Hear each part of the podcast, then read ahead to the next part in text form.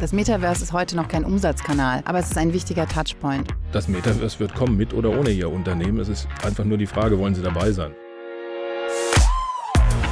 So klingt Wirtschaft. Zukunftsthemen für Unternehmen. Jeden Mittwoch sprechen wir mit EntscheiderInnen über die Herausforderungen und Trends in ihrer Branche. Mit jeder Menge Insights und neuen Denkanstößen. Aus der Wirtschaft für die Wirtschaft. Zugegeben, ganz ausgereift ist das Metaverse noch nicht. Aber schon jetzt ist klar, es eröffnet dem Handel Geschäftsmodelle, die es so noch nie gab. Welche das sind und warum sich Unternehmen schon heute auf den Weg ins Metaverse machen sollten, besprechen wir in dieser Podcast-Folge. Warum ist das wichtig? Digitalexpertinnen sind sich einig. Das Metaverse ist die nächste Evolutionsstufe des Internets. Es bietet uns die Möglichkeit, als Avatare in komplexen 3D-Welten zu interagieren, die durch das Zusammenwirken von virtueller, erweiterter und physischer Realität entstehen. Was anfangs noch als Hype abgetan wurde, entwickelt sich rasant. Eine Analyse von McKinsey Company zeigt, das Metaverse hat das Potenzial bis zum Jahr 2030 einen Wert von 5 Billionen US-Dollar zu erreichen. Der größte wirtschaftliche Treiber ist mit 2,6 Billionen US-Dollar das E-Commerce. Doch während sich die einen Unternehmen bereits auf den Weg ins Metaverse begeben haben und schon dabei sind, ihren Innovationsvorsprung auszubauen, tun sich andere mit dem Einstieg noch etwas schwer. Was sind die wichtigsten Plattformen und worin unterscheiden sie sich? Welche potenziellen Handlungsfelder gibt es und welche neuen Zielgruppen lassen sich über das Metaverse erreichen?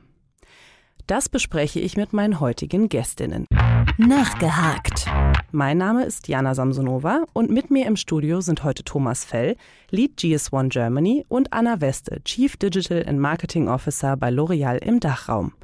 GS1 Germany hat in Köln einen physischen Trainingsort zur Erkundung des Metaverse eröffnet, die Metaverse Experience. L'Oreal hat sich bereits erfolgreich mit Pionierprojekten im Metaverse positioniert. Herzlich willkommen, Frau Weste und Herr Fell. Danke. Danke. Herr Fell, das Metaverse steckt noch in den Kinderschuhen. Viele Unternehmen zögern noch einzusteigen oder wissen schlichtweg nicht, wie. Warum ist aber gerade jetzt der richtige Zeitpunkt, um im Metaverse durchzustarten? Das Metaverse ist sicherlich für uns alle ein Neuland. Das hat zwar die ehemalige Bundeskanzlerin vom Internet auch mal behauptet, als es nicht mehr ganz so neu war. Ich würde aber sagen, hier im Metaverse stimmt es noch. Das ist im wahrsten Sinne des Wortes noch ein Neuland für uns, in dem wir uns ausprobieren und experimentieren können. Es ist auch so ein bisschen wie mit allen neuen Dingen. Die werden erst belacht und dann bekämpft und dann kopiert. Das kennen wir alle noch vom iPhone, als das rauskam. Nicht? Wer hält sich denn ein Bildschirm ans Ohr? Haha, niemand wird das tun und die Batterie ist zu schlecht und auf dem Bildschirm tippen und all diese Dinge. Und heute guckt man Smartphones an, die sehen alle irgendwie gleich aus. Also von daher, es ist Neuland. Das mit den Kinderschuhen finde ich schön, weil Kinder neigen zum Experimentieren und Ausprobieren. Und es ist im Moment was für mutige Pioniere, die loslegen wollen. Ja, und warum gerade jetzt? Ähm, Ganz einfach. Die Vergangenheit ist vorbei, das Morgen kommt nie. Du kannst es nur im Jetzt machen. Damit ist jetzt immer ein guter Punkt anzufangen. GS1 Germany eröffnet ja diesen Monat die Metaverse Experience in ihrem Knowledge Center in Köln. Inwiefern soll dieser ausgerechnet physische Trainingsort Unternehmen auf ihrem Weg ins Metaverse unterstützen? Auf den ersten Blick mag das ein bisschen komisch anmuten, ne? einen physischen Raum. Wir sind aber der Meinung, da das für uns alle noch ein bisschen neu ist, einen gemeinsamen Raum zu haben, eine, eine, Lernumgebung, in der wir gemeinsam experimentieren können. Das Schöne an Experimenten ist ja, dass sie auch mal schiefgehen können, im Gegensatz zu Projekten, die müssen ja immer funktionieren. Also bewusst experimentieren, ausprobieren, voneinander lernen, einfach mal ins Handeln kommen, machen, daraus lernen, was Neues entwickeln und das eben gemeinsam tun. Mal so ein bisschen auch auf fremden Rampen starten und nicht alles auf dem weißen Blatt Papier selbst erfinden zu müssen. Das sind die Themen, die uns auf der einen Seite treiben und auf der anderen Seite ist ja auch so ein bisschen so, Verstehen bekommt im Leben ja auch immer den Trostpreis. Ja, erleben, also es wirklich mal erleben, bekommt ja dann den Hauptpreis. Und das wollen wir ermöglichen, mit unserer Community gemeinsam dieses Lernumfeld zu schaffen. Da freuen wir uns sehr drauf und am 17. Oktober werden wir es eröffnen.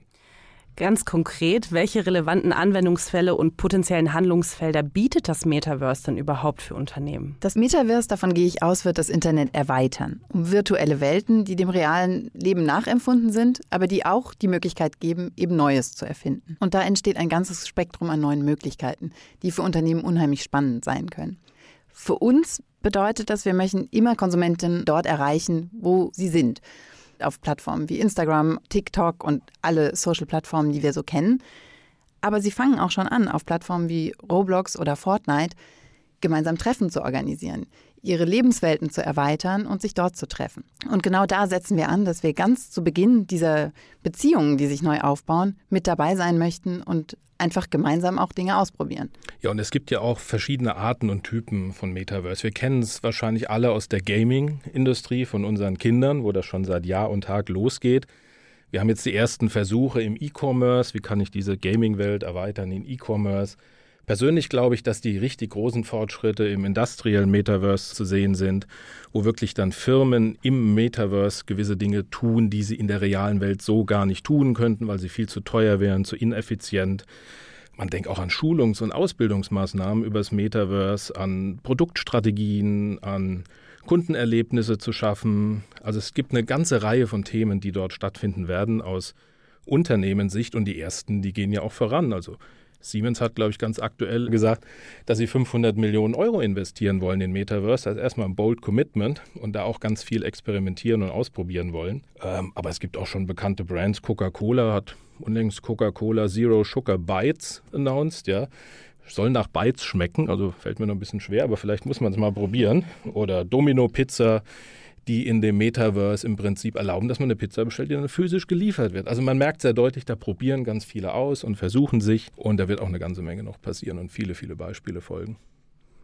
Ja, es probieren sich viele aus. Frau Wester L'Oreal ist eines dieser Unternehmen. Sie sind vor gut einem Jahr in Metaverse gestartet, unter anderem mit Frisurenkollektionen für Avatare. Was genau macht für Ihr Unternehmen denn überhaupt den Reiz des Metaverse aus? Für uns als Beauty-Unternehmen ist der Reiz unseres gesamten Geschäftsmodells immer dabei, herauszufinden, was Konsumenten heute bewegt und wie wir sie inspirieren können. Das tun wir in der physischen Welt über das Ausprobieren von Produkten oder über ganz viele visuelle Vorschläge auch einfach an Looks, die wir unseren Konsumentinnen zur Verfügung stellen. Im Metaverse sind wir reduziert auf Audio und visuelle Reize. Das heißt, wir werden das Visuelle mehr nutzen als die Audioreize. Die sind für uns als Unternehmen nicht ganz so relevant. Und die visuellen Reize können wir natürlich in ganz viel breitere Spektren ausprobieren. Und so sind wir gestartet mit Frisuren und aber auch mit Make-up-Looks, die man den Ready Player Me-Avataren heute anziehen kann, überstülpen kann, ausprobieren kann und lernen dabei sehr viel über die Codes of Beauty, die sich im Internet und im Metaverse, also in der weitergeführten Form davon, ausbreiten. Und es ist total spannend zu sehen, weil unsere Konsumentinnen sind tatsächlich sehr viel mutiger, wenn sie ins Metaverse gehen, weil man dort sehr viel schneller einfach mal auch einen verrückten Look ausprobieren kann, sehr viel schneller ihn auch wieder ausziehen kann und dementsprechend viel mehr ins, äh, ins Ausprobieren und ins Interagieren kommt. Und dadurch lernen wir natürlich auch, was ist alltagstauglich, was ist aber vielleicht experimenteller und wohin zieht uns auch der Code of Beauty der Zukunft. Und das ist für unsere Marken natürlich höchst strategisch, um in der Zukunft gut aufgestellt zu sein. Und abgesehen von dem ja, sich verändernden Code of Beauty oder anderen Code of Beauty, welche Erkenntnisse konnten Sie aus diesem ersten Jahr im Metaverse noch mitnehmen? Wir nehmen mit, dass es sehr viel spielerischer zugeht. Also Gaming-Plattformen sind natürlich ein großer Teil des Metaverses heute und Gaming ist auch ganz, ganz viel mehr in die Mitte der Gesellschaft gerückt, als wir das vielleicht noch vor wenigen Monaten gedacht haben. Viele Menschen in unserem Land spielen, spielen regelmäßig und in einer Interaktion mit anderen. Und dahinter verbirgen sich ja auch neue soziale Kontakte, die sich knüpfen. Das ganze Leben wird vielleicht in eine virtuelle Welt verlegt, aber eben auch manchmal nur Teilbereiche des Lebens. Und darin unterwegs zu sein und ein guter Partner zu sein, an dem Kontaktpunkt, wo Menschen Marken treffen möchten, ist für uns auf ganz vielen Elementen der Consumer Journey unheimlich relevant. Herr Fell, ist das denn auch so der Eindruck von den Unternehmen, mit denen Sie zusammenarbeiten, dass es ja allen so ein bisschen so geht? Ja, glaube ich schon. Und eben habe ich auch wieder was gelernt. Unser Avatar bei Ready Player Me heißt Gisela 3000 und hat noch keine Frisur. Also ich muss direkt mal Herr Fell, bei L'Oreal vorbeischauen. Ja. Ähm, und klar, alle denken drüber nach, was kann man machen. Es ist ganz spannend zu sehen, ähm, man versucht erstmal die Realität im Metaverse abzubilden. Das kennen Sie vielleicht noch von den ersten digitalen Armaturenbrettern, die eins zu eins so aussahen, wie das vorher in der physischen Welt war. Aber das große Potenzial liegt darin, es völlig anders zu machen. Und die Diskussion, die wir mit Handel- und Industrieunternehmen haben, wenn es um Shopdesign und sowas geht, sie haben ja ganz andere Möglichkeiten in dem Moment im Metaverse, was Sortiment betrifft, was Regalplatzierung betrifft. Sie nehmen ein Produkt aus dem Regal und können die ganze Range dieser Produktvielfalt in dem Moment mal in das Regal beamen und danach wieder was anderes. Also man tastet sich so ein bisschen ran. Man probiert aus, die physische Welt abzubilden, aber der Geschmack kommt dann beim Essen, beim Probieren, beim Spielen und dann wird man ganz neue Dimensionen und Möglichkeiten miteinander erleben und kreieren können und das wird spannend. Jetzt nutze ich mal, dass Sie beide aus zwei verschiedenen Perspektiven berichten können. Welche Strategien sollten denn Unternehmen jetzt verfolgen, um im Metaverse wirklich erfolgreich Fuß zu fassen und ja von den Möglichkeiten, die es bietet, zu profitieren? Es ist einfach die nächste Evolutionsstufe. Und dementsprechend sich damit jetzt zu befassen, ist Zukunftsmusik, die gemacht werden muss, damit wir für die Zukunft gut aufgestellt sind.